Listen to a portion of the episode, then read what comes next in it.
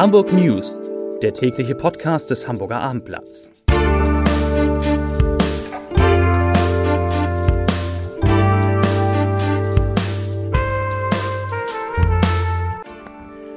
Herzlich willkommen. Mein Name ist Lars Heider und heute geht es um den schnellen Fortschritt bei den Impfungen gegen Corona in Hamburg. Weitere Themen von Hamburg aus soll Deutschland zum Fahrradland werden. In den Boberger Dünen wird eine Leiche gefunden und Frank Otto spricht über sein Leben als Unternehmer und Aktivist. Dazu gleich mehr. Zunächst aber wie immer die Top 3, die drei meistgelesenen Themen und Texte auf abendblatt.de. Auf Platz 3 Zoff im Alstertal, wie sich ein Traditionsverein zerlegt. Auf Platz 2 Urlaub trotz Corona. Modellregion Schlei zieht erste Bilanz. Und auf Platz 1 Radfahrer entdeckt Leiche in den Buberger Dünen. Das waren die Top 3 auf abendblatt.de www.ftf.de. Heute sind in Hamburg 210 Corona-Neuinfektionen gemeldet worden, 17 weniger als vor einer Woche. Somit verändert sich der Inzidenzwert wieder und sinkt erneut leicht auf 114,3. Gestern waren es 115,2 Neuinfektionen je 100.000 Einwohner in den vergangenen sieben Tagen. Die Quote bei den Erstimpfungen liegt in Hamburg derzeit bei 24,5 Prozent. 6,2 Prozent aller Hamburgerinnen und Hamburger wurden bereits zum zweiten Mal geimpft. Und unter den über 60-Jährigen haben rund 58 Prozent bereits eine Schutzimpfung erhalten. Auch das erfreulich, die Zahl der Teststandorte in der Hansestadt steigt weiter. Derzeit gibt es 251, 86 sind im Aufbau.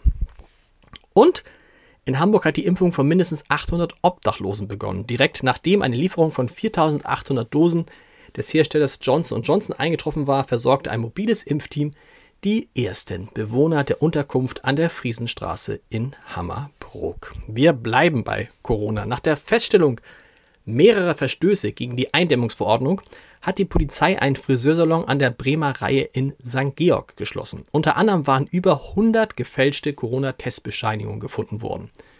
Während einer Streife waren Polizisten auf den Salon aufmerksam geworden. Im Geschäft wurden die Mindestabstände nicht eingehalten, keiner trug die vorgeschriebene FFP2-Maske.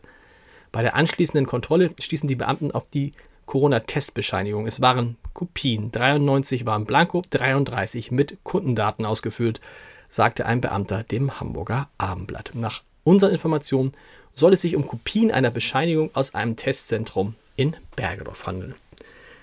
Außerdem stellten die Beamten fest, dass die Einnahmen an der Steuer vorbeigemacht sein dürften. Die Kasse wurde nicht benutzt, stattdessen wurden die Einnahmen bar angenommen und lediglich auf einem Zettel vermerkt. Jetzt wird sich auch der Zoll wegen des Verdachts der Steuerhinterziehung mit dem Laden beschäftigen. Nachdem am späten Montagabend ein Streifenwagen der Hamburger Polizei in Ostdorf beschossen worden ist, bitten die Ermittler jetzt um Zeugenhinweise. Die Staatsschutzabteilung des Landeskriminalamts hat wegen des Verdachts des, des gefährlichen Eingriffs in den Straßenverkehr und versuchter gefährlicher Körperverletzung die Ermittlungen übernommen. Nach den bisherigen Erkenntnissen fuhren Beamte des Polizeikommissariats 26 mit ihrem Streifenwagen auf der Straße Bornheide in Richtung Schenefels, als sie um 22.12 Uhr plötzlich einen Knall hörten. Dann sahen sie, dass die Scheibe der Fahrertür beschädigt war. Die Beamten blieben unverletzt, Wer etwas gesehen oder gehört hat, möge sich bitte bei der Polizei melden. Ein Radfahrer hat heute Morgen in den Burberger Dünen einen schrecklichen Fund gemacht. Er entdeckte im Unterholz des beliebten Naturschutzgebietes im Osten Hamburgs eine Leiche. Er erzählte einer Spaziergängerin davon, die um 10.15 Uhr die Polizei alarmierte. Nach Abendinformation könnte der Körper schon eine Weile dort gelegen haben. Die Hintergründe sind noch unklar. Hinweise auf Fremdverschulden gibt es bislang nicht.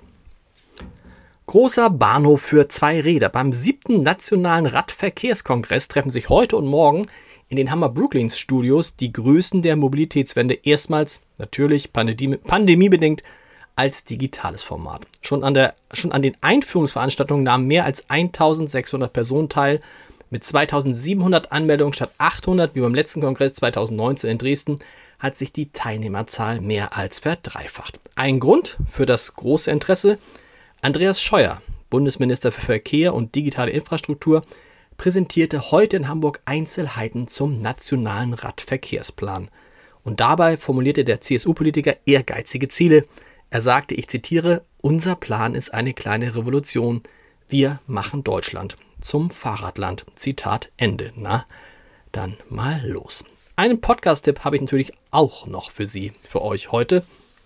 Wer im Internet seinen Namen eingibt, findet fast ausschließlich Berichte über eine Beziehung zu einer jüngeren Frau und könnte den Eindruck bekommen, dass Frank Otto eine besondere Beziehung zur glamourösen Welt des Boulevards hat. Hat er aber gar nicht. Die Themen, die eines der fünf Kinder von Versandhausgründer Werner Otto interessieren, sind völlig andere. Er engagiert sich für die Deutsche Meeresstiftung, für Viva Con Aqua und die Hamburger Klimawoche, unterstützt Lesen ohne Atomstrom und viele Kulturinitiativen. In unserer Reihe Entscheider treffen Heider erzählt jetzt Frank Otto, wie es ist, Mitglied einer Familie zu sein, die nicht nur in Hamburg jeder kennt, warum er erst nicht Unternehmer werden wollte und wieso Geld verdienen nie ein Motiv für ihn sein konnte. Das Gespräch hören Sie, bekannte Adresse unter www.abendblatt.de slash Entscheider. Viel Spaß damit und morgen hören wir uns wieder in diesem Podcast. Bis dahin, tschüss.